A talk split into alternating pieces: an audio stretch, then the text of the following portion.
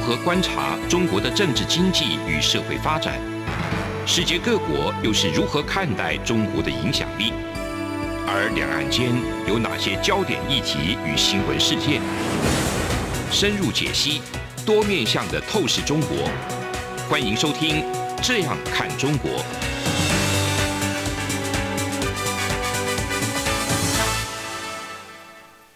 各位听众朋友，大家好，这里是央广的《这样看中国》，我是主持人富察。我们今天继续请杨照大哥来谈中国史，不一样的中国史。我们上一集谈秦秦制、帝制的出现，哈，那我们今天谈西汉，谈汉武帝，谈汉匈关系。我对汉匈关系一直很感兴趣，因为我自己是一个满洲的背景跟文化，所以我一直觉得我的文化跟匈奴的文化 一定跟比他跟汉的文化可能更近。这可能是一种投射性的想象，民哈族投射对，民族投射的想象。但不管怎样，因此在看待汉匈时候呢，我总觉得我对匈奴有一种特别的理解。 所以我看到杨大哥提到，就是说这个匈奴有一段就是刘邦去世以后，然后单于写给吕后的一封信，这封信在后来嗯羞辱他对这叫曼殊之辱嘛是哈。好，曼殊之辱跟白登山之围是汉代两大国耻的概念，这是拜汉代学者跟后代的这个汉人学者的一个观点。那您怎么来看待这个事情呢？呃， 呃我是羞辱吗？其实当然是羞辱，是羞辱这当然是羞辱。我对们应该这样讲说，匈奴匈奴的壮大，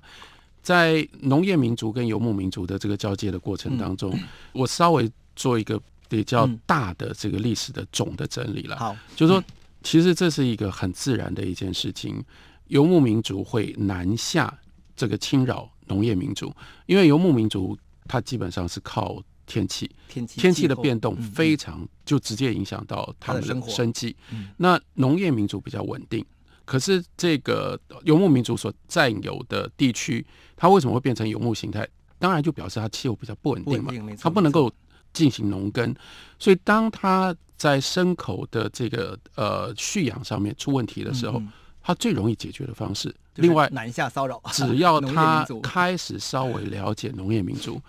这是太大的一个诱惑。嗯因为农业民族的作息是固定的，，对对，所以为什么老是秋天就开始出问题没？错没错没错，因为他知道说你收 获了。对那你收获，你耕种了一整年，我我不需要帮你耕 种，但这个时候我可以来帮你收成啊。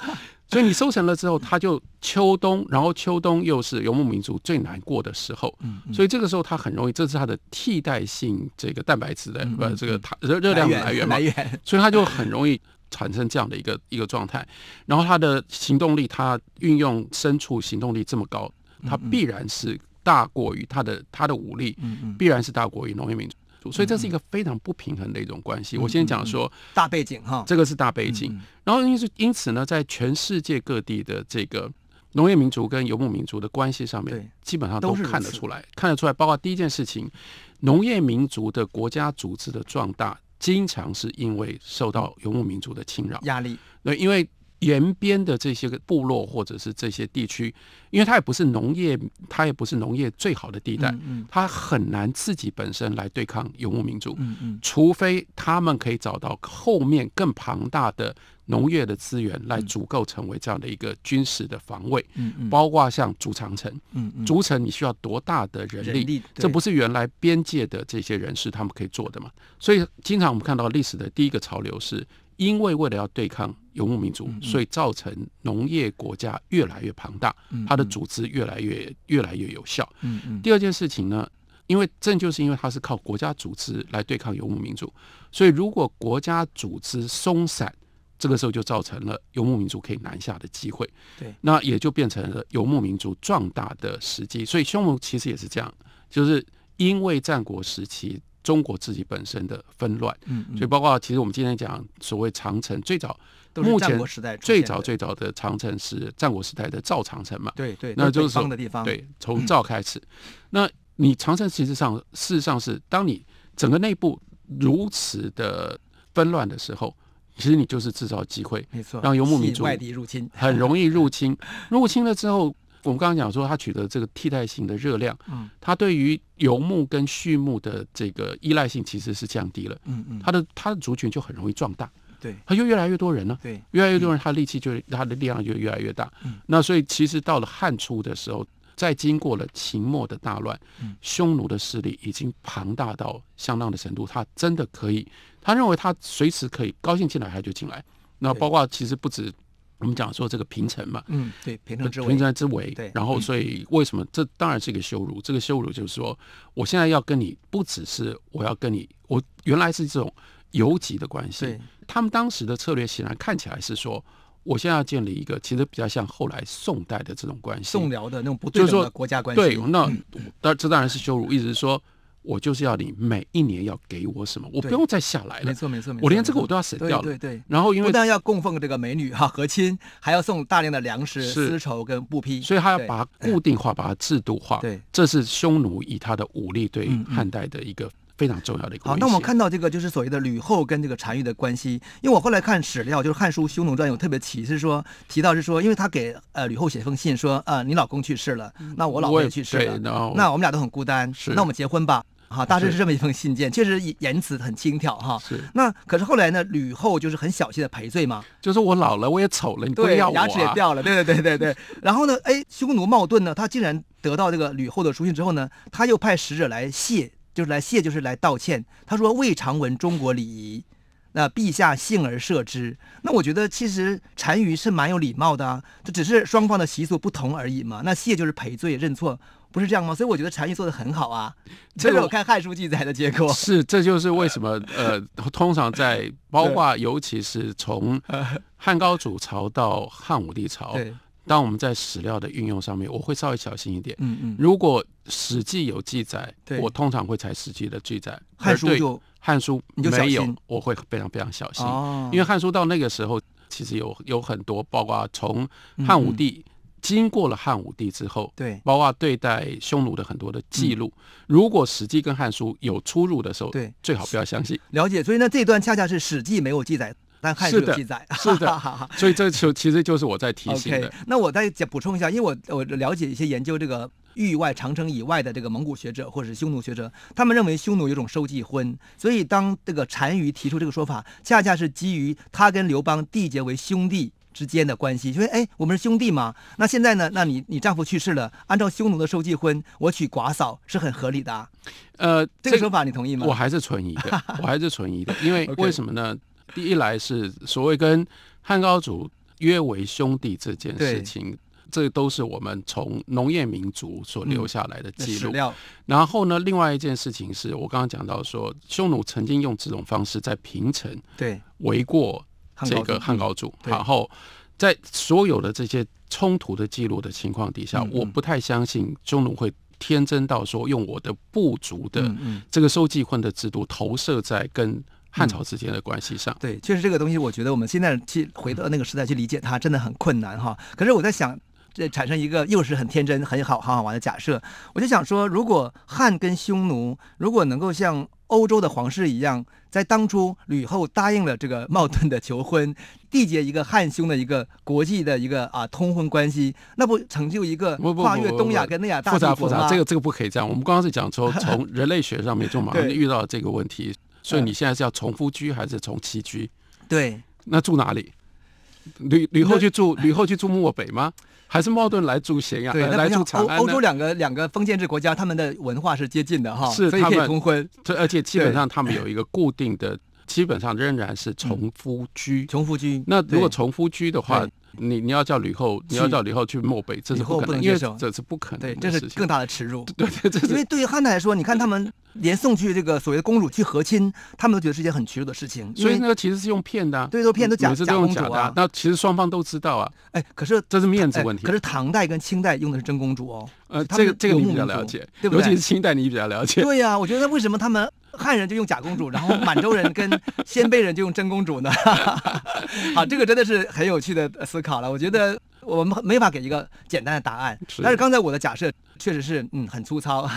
很不合很不合适，就是不太可能成立一个汉匈帝国。我觉得你在读对历史的时候，你常常会投射很多理想状况，说对如果这件事情没有这样发生，会是多好。对对对，但我必须说，这就是我们学历史的现人实有的时候很残酷有时候的无奈，因为我们不能这样去思考，因为它就发生了。对，没错，历史并不是会按照我们现在理想去这样走的，所以我们要回到现实主义的角度来理解历史。那么，对于这个汉代，还有一个很有趣的题目，就是盐铁论。那我们在节目的下一段会继续请教杨照大哥，到底什么是盐铁论？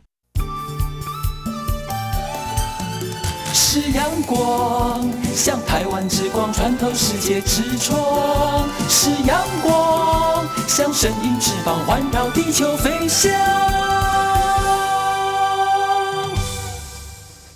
好，我们节目回来继续讲这个不一样的中国史。那我们继续请教杨照大哥的是，汉代有一场有名的讨论大会，叫盐铁论。这个盐铁论呢，是一个帝国的一个经济大会哈。就是每次看到这个《盐铁论》这本书，都觉得哇，这个书真的是代表整个中国这种一种经济官方经济哲学的一个代表作和起点的感觉。那么，我想请杨照大哥介绍什么是《盐铁论》，是怎么回事？ 《盐铁论》其 实是一场辩论大会的现场转播哦了，现场记录。其嗯实，在中国的这个传统书籍里面，我一直都觉得《盐铁论》太重要，而且太少受到注重视意跟研的，究，因为它嗯太特别了。第一件事情，我刚刚讲到，这是一个现场转播，现场转播，而且第二件事情，这是一个真正的辩论大会。当然，第三个，这个后面是一个政治上面的斗争。嗯角力。嗯，那嗯这里面嗯，这是一个关键的时代。嗯嗯这关键的时代就是在汉武帝去世去世了之后，嗯然后呢，依照负责这个辅导这个继任的，因为他最后是选了他最小的儿子来、嗯嗯来担汉任昭帝，昭帝。对，那负责辅佐昭帝的是霍光，霍光但是这个时候呢，桑弘羊还在。就是汉武帝的一个财政大臣啊。不只是财政大臣哎，等于是汉武帝的对外的行动主义的最重要的一个支持者。 OK 那我刚刚讲到匈奴的关系，匈奴关系从吕后那个时候，嗯等于是匈奴步步紧逼、咄咄逼人，嗯嗯，到了汉武帝的时候逆转。逆转这个时候是嗯汉武帝呢主动出征，所以才会有卫青会有霍去病的这些故故事。事，对，然后呢，在这个背后，其实最关键的一件事情是国家财政的支持。嗯国家财政全部是桑弘羊一个人统领。那可是到了武帝末年，其实桑弘羊的角色就已经开始动摇了，因为武帝末年我们讲这个轮台制造，对，轮台制造的意思是武帝到老了时候，他说后悔了发。表一个所谓的谴责自己的诏书，对，嗯像是这个嗯罪己之罪己书了，诏，嗯对，，然后就说这个不应该一直发动战争，发动这么多的战争，浪费了这么多钱，嗯嗯耗费了这么多的国力，那轮台不要再去了，嗯嗯，太远了，嗯都不要了，我们收回来。嗯，嗯，所以就要从原来改的变一政策个了哈，嗯对，就是对匈奴等于是从主动出击这个时候退回到仍然是维持守势。嗯那维持守势接下来呢，当然这也是历史上面非常非常重要的一个故事，当然它里面仍然有这个偶然的戏剧性。你看，霍光是霍去病的这个同父异母的的弟弟弟弟，对，但是他跟霍去病的历史角色完全嗯不不一一样。样，霍去病就是汉武帝前面的这个政策主动出击当中的少年英雄，没错没错不可思议，是二十几岁就死了，立下这么大的功功劳。劳，可是霍光呢，个性什么都不一样，守成时代也不 一样，他守成，然后他是彻底的一个儒家的这种君主嗯哲学的这样的一个奉行者。嗯，那可是你不要以为霍光真的是一个很温和的人，他是充满权谋的人。哦，那所以这个时候呢，商弘羊变成了霍光嗯嗯，要推行这个政策最大的阻碍，所以双所以方举行一场辩论，所以这是霍光设计的。一场辩霍论大光会，这是的，所以我在说这 是个辩论大会，同时但是它非常精彩，是一个批斗大会，这是一个不公平 的，其实是本来是要把它变成一个批斗大会，嗯嗯，然后你必须要佩服，你如果在读这个书的时候对，你必须佩服山洪阳，山洪阳这个时候已经快七十岁了，他把人家帮他设的这个嗯嗯局。硬是把它扭转成为辩论大会，哇为什么不是批斗大会？嗯嗯只要六十个人来对他一个人呢？是舌战群儒是吧？是舌战群儒的概是念，就是文学贤良，文学贤良呢嗯两批人，一批呢是来自于这个经济部分，这个是贤良，嗯然后呢来自于外地的是文学，哦但他们其实是同一派。同一派都儒然后家，派然，后六十个人， 60然个后人全部六十个人，这边真的就他一个。哇，太精彩了，言理论里面从头 到尾都是张弘尧自己，就是自己一个人对所有的人，然后他还有各式各样不同的策略。例如说，有一嗯段时、有一段，他就挑拨离间呢、啊，他真的就吗？他被文学 惹恼了，对，他就故意不看他们，对着贤良说，所以他挑拨文学跟贤良对良好的关系，他就对贤良说对，乡下人，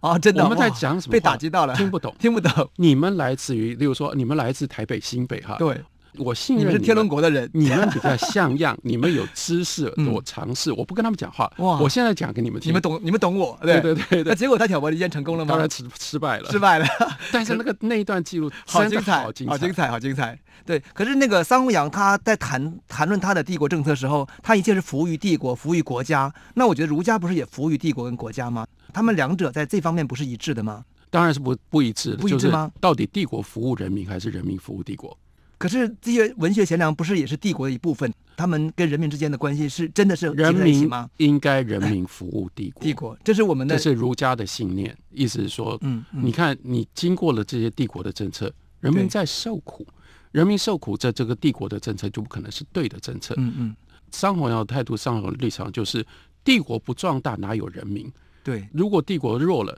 那人民也不能够得哎，到这个说法保护今天在中国的当下还还蛮常常听是到的，所 以这为什么？么我这就是为什么我说，我觉得这本书没有受到足够的重视，因为它这个路线之争，包括他们所运用的语言，他们所所产生的这些嗯嗯辩论的来回，对，到现在有很多很多都有现实性的。哎，我突然想到一个问题，就是说，像比如说西方很多学者写一本书，比如说《君主论》好了，它会变成一门学科进行研究。那中国为什么没有盐铁论这样一个所谓的一个门派专门讨论这个东西？当然有研究盐铁论的人。可是并没有一个一套学派，是不是我们现在的思想学说已经被西方给垄断了，然后以及自主性的东西没有了感觉呢？应该说传统上就出了对一个问题，因为对从最根本这本书被编下来的时候嗯，桓宽皇冠编是者嗯，他已经有态度有立场，他的就是立场是什么？是儒家的立场。他是啊批评桑弘羊立场，是的，所以他所有的包括片名，其实对都是都是偏见的。盐铁论没没没，我啊讲的是各篇啊的各篇的篇其中名的各篇的篇名哦都是都儒是家立场的说法，对，然后包括最后他写了一个等于是后记，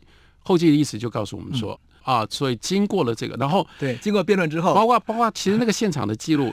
我们只能说黄宽，我们当然知道他的立场，可他还是留了一些非常非常精彩的东西，例如说到最后，嗯，到了最后，呃，这这个盐铁论其实它有上半场有下半场，上半场其实已经讨论完喽。啊，讨论完了呢，贤良文学要回家了，对，然后就说我们散会了。然后呢，贤良文学要来告别，这本来是个礼闹礼貌，啊，要来跟这个御史大夫桑弘跟上羊阳告别道别。这光是道别当中又就吵起来了，真的、 啊、。就变成了下半场然后 OK 下半场又延续了下半场之后，终于真的要结束的时候，你看那个桑弘羊最后讲的话，他就怎么是讲讲讲成白话的话啊，的、就是他就说，我可以用 忠实的说他的比喻，对他的比喻就说我们现在状况啊，好像一个烂车子，嗯拼装车。嗯勉勉强强拼在一起，粘在一起，粘的不好。对下雨天那就会发生什么事？车子就会裂开来，车祸嗯然后就不是车子就会裂裂开来开，就再也不可能拼回来了。我们就再也不要见面吧。哇。 哎，那所以像我觉得桑弘羊的学说在后代可能就是说，虽然在中国的儒家为主的这个政治哲学当中，并没有得到很好的研究，可是，在执行当中，我觉得桑弘羊一直很存在呀、那个像宋代的经济政策，很多也都是盐铁论呐、都是官方垄断、国家垄断政策啊，呃对不对？但是它就没有合法，它没没有有合合法法性例如说，你刚刚讲到宋代，我们看王安石，对啊呀、王安石的变法很多明的显就是想法翻版嘛是跟跟桑弘羊，可是就马上引来这个儒家那个司马旧光派的呃对旧派苏轼的他们的攻击攻嘛。击，那这个旧派的攻击一定是一种道德性的攻击，对所以你问我说，我也真的觉得很可惜，是说就是因为太早就分出胜负了。对，虽然那一场啊，还有我们要还是要稍微说一下，嗯那一场没有把桑弘羊斗倒，霍光后来还是靠着这个别的方法阴谋论，哦哦就是阴谋叛乱，把桑弘羊杀了。所以儒家也没怎么好哪去嘛，你看，就是还是用法家的方式，用阴谋的方式把人家干掉。我觉得，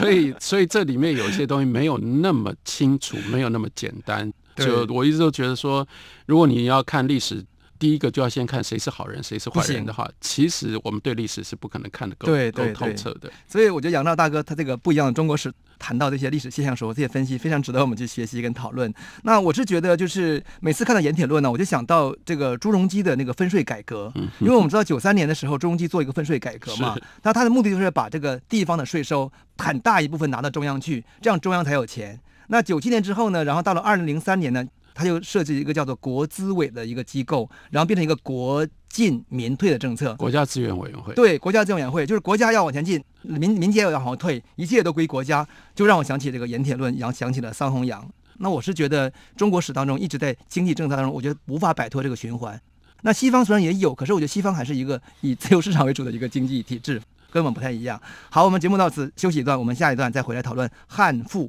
这样一种文学题材。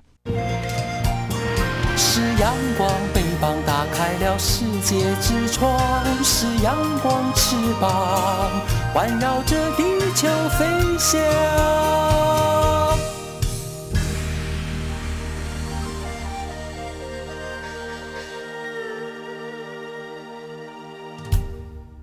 各位听众，这里是央广的《这样看中国》，我们回来继续讨论一个新的主题。这个主题是汉赋。汉赋呢，就是汉是汉朝的汉，赋是赋比兴，就是这个赋。那是一种文学题材。那我是学中文系出身的人呢，所以我对汉赋其实当年有过研究，你然看很后痛结苦吧？非常痛苦，因为我完全看不懂。 我当年我为了就是呃，我记得看应该是看呃司马相如的《上林赋》，好像是，是然后我就是。真的就是把所有的那个古文的字一个个字都都弄明白了，包括读音跟意思。然后读完之后，我觉得我已经大脑的力气就被耗光了。是所以汉赋到底我怎么怎么会出现这么奇怪的这种文体啊？我觉得没有啊，我是觉得你的那个经验就就对完全说明了汉服到底是什么。什么？让我这样子，这让我这样子描述你的经验，你觉得好像在读字典一样。对呀、就是字典呃呐、但是它真的就是就是字典典， 它真的就是字 典嘛。那我们看就是说，其实这不是我随便讲的啊，嗯你去嗯看所有的这些汉汉服的主要的作家，都是他们都编字书。对，都是文字学家呃，啊。对对，从一个意义上面，他们都是文字学家。那为什么会发生这种事情？对对对，也就是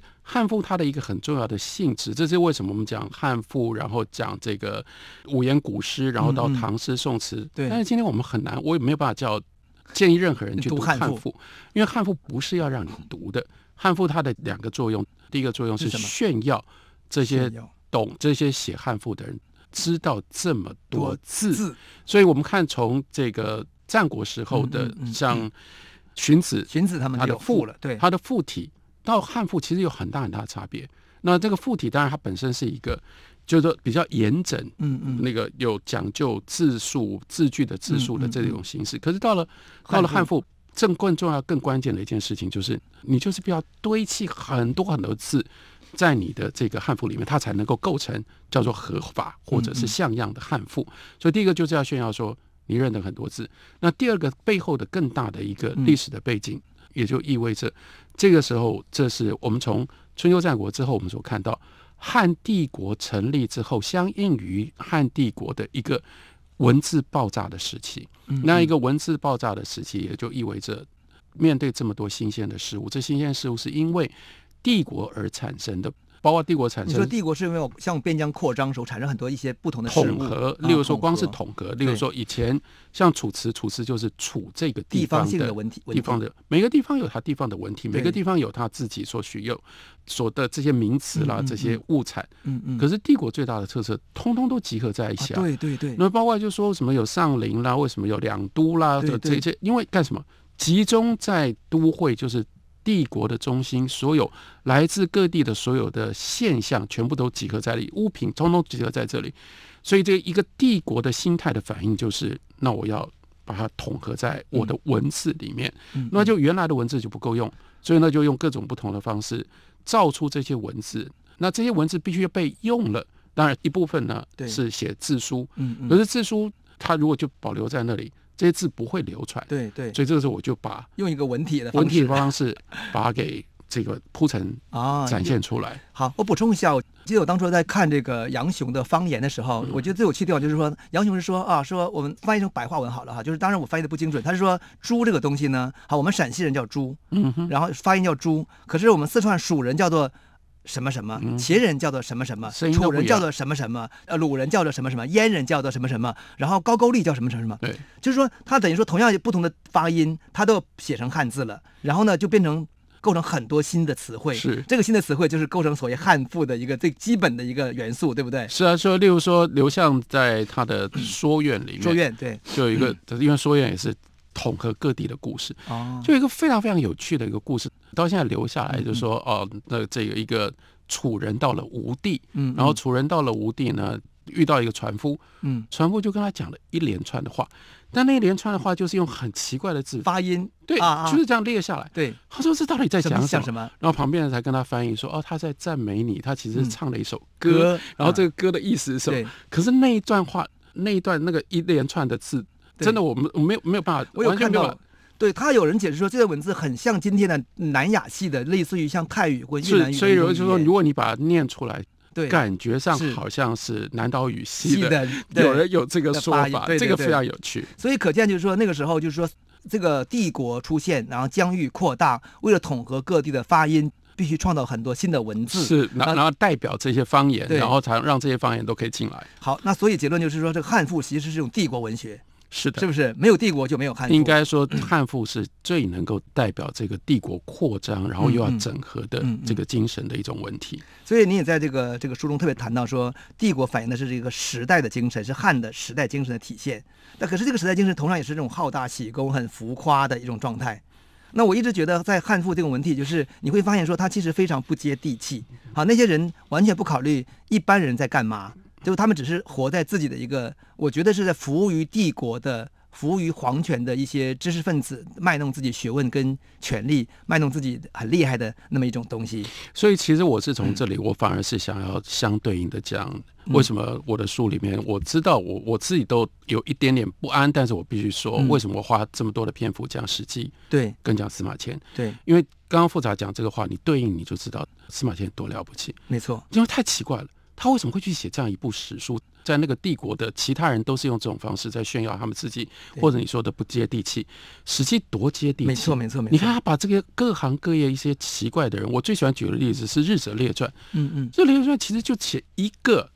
日则列传入日者，啊，日者列就是传，写一个就是在市场上摆摊子的这个算命的人，但是他哦特别动用了，他还特别动员了贾谊嗯这些人去当配角，就说这些人都很聪明，但是听说有这样一个人，然后去到那里问他问题，就被他训了一顿，就这样子就变成就了就变成一个列传了。对，就变成一篇列传。这篇列传很少人读，或大家不觉得重要，但我觉得它真的就最明确的显现出来，嗯嗯司马迁的精神，就是说有这种特别的人，我就应该把他留下来。那你就看他写这个仆者，他嗯嗯嗯仆士的人，然后写医生，嗯嗯然后写货值，所以最三不教可思九议流的的。概念哈那，不可思议的写哦对货值啊，因为那个时候还是对商人有很大的，商人是不能当官没的错，没错，没错，是被歧视还有的。或者列传，他要货值列传，对对，你看他把这些人都写在列传里面，这更更不要讲我们大家更熟的游侠，这没就错没是错，游侠其实就流氓嘛。是是是。那但是他就是就是邦嘎里面那种讲义气的那种 流氓，哎对，嗯司马迁就觉得我一定要把它留下来，要把它记录下来。对我们现在都很难以理解了。所以是汉代这种帝国，既有司马迁这样一种走向，也有这种像杨雄、汉赋这样一种风格，所以是完全不同的东西。好，很有趣。那我在看汉赋的时候，其实我我常常想到张艺谋，也不知道为什么，因为我觉得像张艺谋那种国家美学、那种帝国美学，当然说那个国家形成那种所谓的成平，因为国家财政透过盐铁论那样的一个一种汲取政策。嗯帝国拥有非常多的财政，然后才能打造出那样的视觉跟美学。所以，真的我想，我想，如果我们今天很难以理解汉赋的时候，大家可以看看张艺谋的这个奥运开幕 式。是，我觉得对应该说你你刚刚一讲，我也马上就想到，其实我想到的呃是什哪些就我发现跟你讲的是一样。我原来在想说张艺谋的电影嘛，后来我知道你讲的是他的那些系列，包括对，我觉得最能够代表的是二零零八年金澳。金浩，没错，没错，没错。整个二零零八年金它澳的很那个浮夸精神，包括哎北京的建筑对、北京的这个整个这相关的这些仪式，非常磅礴大气，那可就是是可是有帝国之风，可是又真的是很脱离人民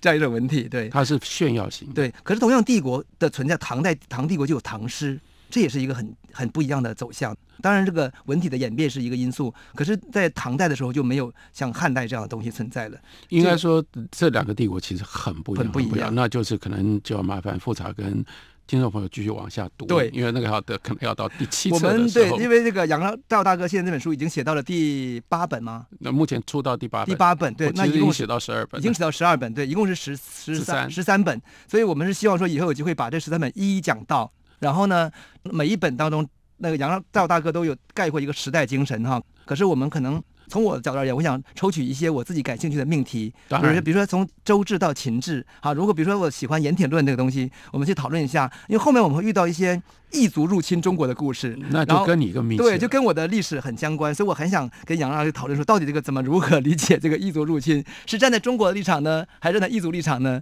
你大致是站在中间立场，或者是这个秘密不要剧透，是不是？ 哈哈对等等你看了第五、第六册，我们再继续往下讨论吧。对对对，好，那今天到此我们结束，我们以下次再来跟大家讨论，谢谢大家。